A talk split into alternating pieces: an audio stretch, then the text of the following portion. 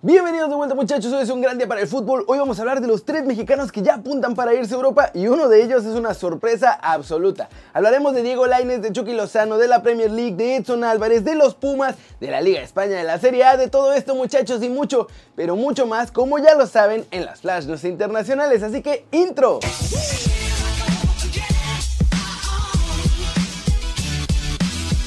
Arrancamos con la nota One Fútbol del día y es sobre las nuevas camisetas de los Pumas porque van a estrenar nueva piel para las canchas y una edición de Jorgito Campos, una edición especial. Así como lo oyen y como ya está muy de moda eso, Pumas se va a subir al barquito de lo retro y presentará un uniforme al estilo que usaron en la temporada 2001 que estaba dividido. El torso tendrá la mitad en color dorado y la otra mitad en color azul marino. Las mangas serán también en color azul marino y los patrocinadores irán en color blanco. El tradicional puma gigante seguirá en el pecho de la camiseta y también será en color dorado con una línea delgada trazándolo. Esta será la tercera camiseta de los universitarios para esta temporada y saldrá a la venta en enero del 2020. O sea, en un par de semanitas. Así que fans de Pumas vayan juntándole para que se la regalen de Día de Reyes. ¿eh? Pero esa no es la única camiseta que estrenarán los Pumas el próximo año, ya que junto con Nike sacarán una camiseta edición especial en homenaje a Jorge Campos.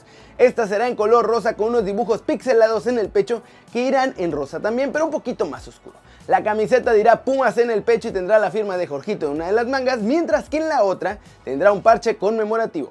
Esta camiseta será solo para fans ya que los Pumas no jugarán con ella. Como ven, están bien bonitas las dos. Y recuerden que para seguir todas las noticias de los Pumas y de toda la Liga MX pueden bajar la app de OneFootball. Es gratis y el link está aquí abajo. Pasemos con el resumen del mercado en la liga de todos nosotros porque les digo que no para muchachos. Ahora tiene un par de sorpresas por ahí muy interesantes. Para empezar se hizo oficial la salida de Jaime Ordiales de los Gallos del Querétaro y ahora será nuevo director deportivo del Cruz Azul. El directivo además se nos va a ir con torta bajo el brazo muchachos y es que además se va a llevar a la Noria a Luis Romo, central del Querétaro que tuvo gran torneo, mismo que lo llevó al Tri y que tiene mucho potencial. En sustitución de Ordiales en los Gallos llega Fernando Arce.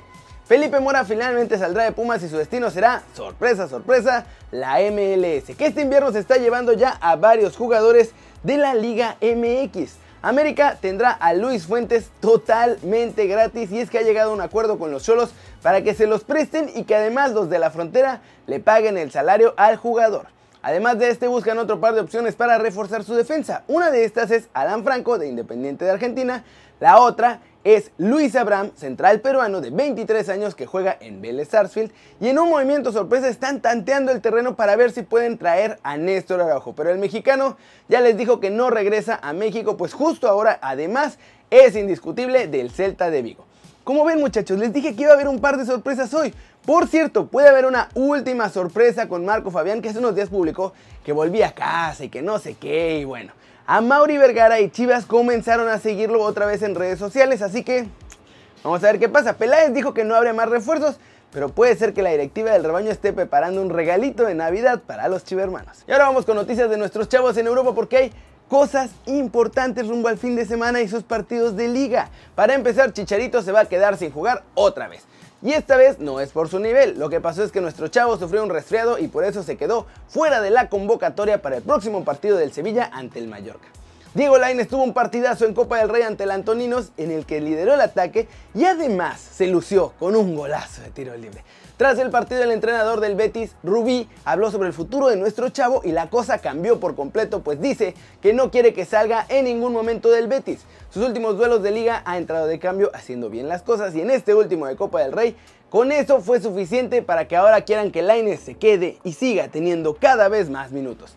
Tecatito Corona sigue siendo jugador sólido para el Porto. Los dragones se metieron a los cuartos de final de la Taza de Portugal con una victoria por la mínima sobre el modesto Santa Clara 1-0.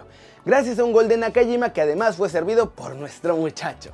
Y en más buenas noticias, Chucky Lozano será titular con el Napoli ante el Sassuolo este domingo y debutará en el 11 inicial de Gennaro Gattuso. Pero no solo eso, muchachos, nuestro muñecaxo diabólico volverá a la posición en la que brilla más, pues Gattuso lo va a poner en la banda derecha jugando como extremo, así que podremos volver a verlo rendir a buen nivel ahora en Italia.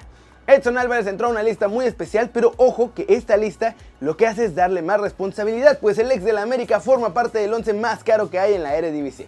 El Machín está valuado en 13 millones de euros, que lo hizo entrar como último jugador en esta lista, en la que también están sus compañeros Neres, Van de Beek y Lisandro Martínez. Como ven muchachos, salvo lo de Chicha, pinta bien la cosa para este fin de semana, pinta bien Tecatito y ojalá que le siga yendo bien a nuestros chavos allá en el viejo continente. Y vámonos con los que posiblemente pueden llegar a Europa porque arrancan varios rumores de un par y otro que es una sorpresa. De hecho, Luis Fernando Tena dio pistas del futuro de José Juan Macías, ¿eh? Pero hablemos primero de Charlie Rodríguez, que tuvo un gran desempeño en el Mundial de Clubes y esto provocó que de la noche a la mañana se convirtiera en el jugador más buscado en Transfer Market. Obviamente esto es solo una referencia, pero también nos hace pensar que si lo buscaron en este portal es que los scouts también están comenzando a hacer análisis para llevárselo a Europa. Y esto se confirmó muchachos anoche cuando Rayados de Monterrey se decidió a blindar a su jugador con una cláusula de nada más y nada menos que 15 millones de dólares. Así que muchachos, a ver si algún europeo se anima porque nuestro chavo Charlie va a salir carísimo de París. En Guadalajara, por otro lado, Luis Fernando Tena admitió que José Juan Macías no es un fichaje a largo plazo para el rebaño, puesto que saldría de la institución por ahí del próximo verano. El entrenador del Guadalajara lo considera un jugador diferente y cree que con Chivas va a brillar aún más. En este momento los dos equipos que siguen muy interesados en el fichaje de JJ son la Real Sociedad de San Sebastián y sobre todo el Ajax, pues esperan que la salida de varios de sus atajantes a clubes más importantes el próximo verano dejen huecos obviamente importantes, pero también la anita para fichar. Ojo, que ya les había dicho que iba a terminar en Ajax, por ahí ya me habían soltado la sopa, y aunque ahora Chivas es el que va a negociar y no León, Creo que por ahí va a seguir. Pero la gran sorpresa es que Carlos Salcedo tiene oportunidad de irse a Europa otra vez, pues el Olympique de Marsella sigue muy interesado en ficharlo. Además, el timing es perfecto porque tras todo lo que ha pasado con Tigres, los felinos lo quieren vender a como dé lugar. Así que agárrense porque podríamos verlo de regreso en el viejo continente y que otra vez vuelva a ser un defensa sólido, alejado de todos los problemas que tiene aquí en la liga de todos nosotros.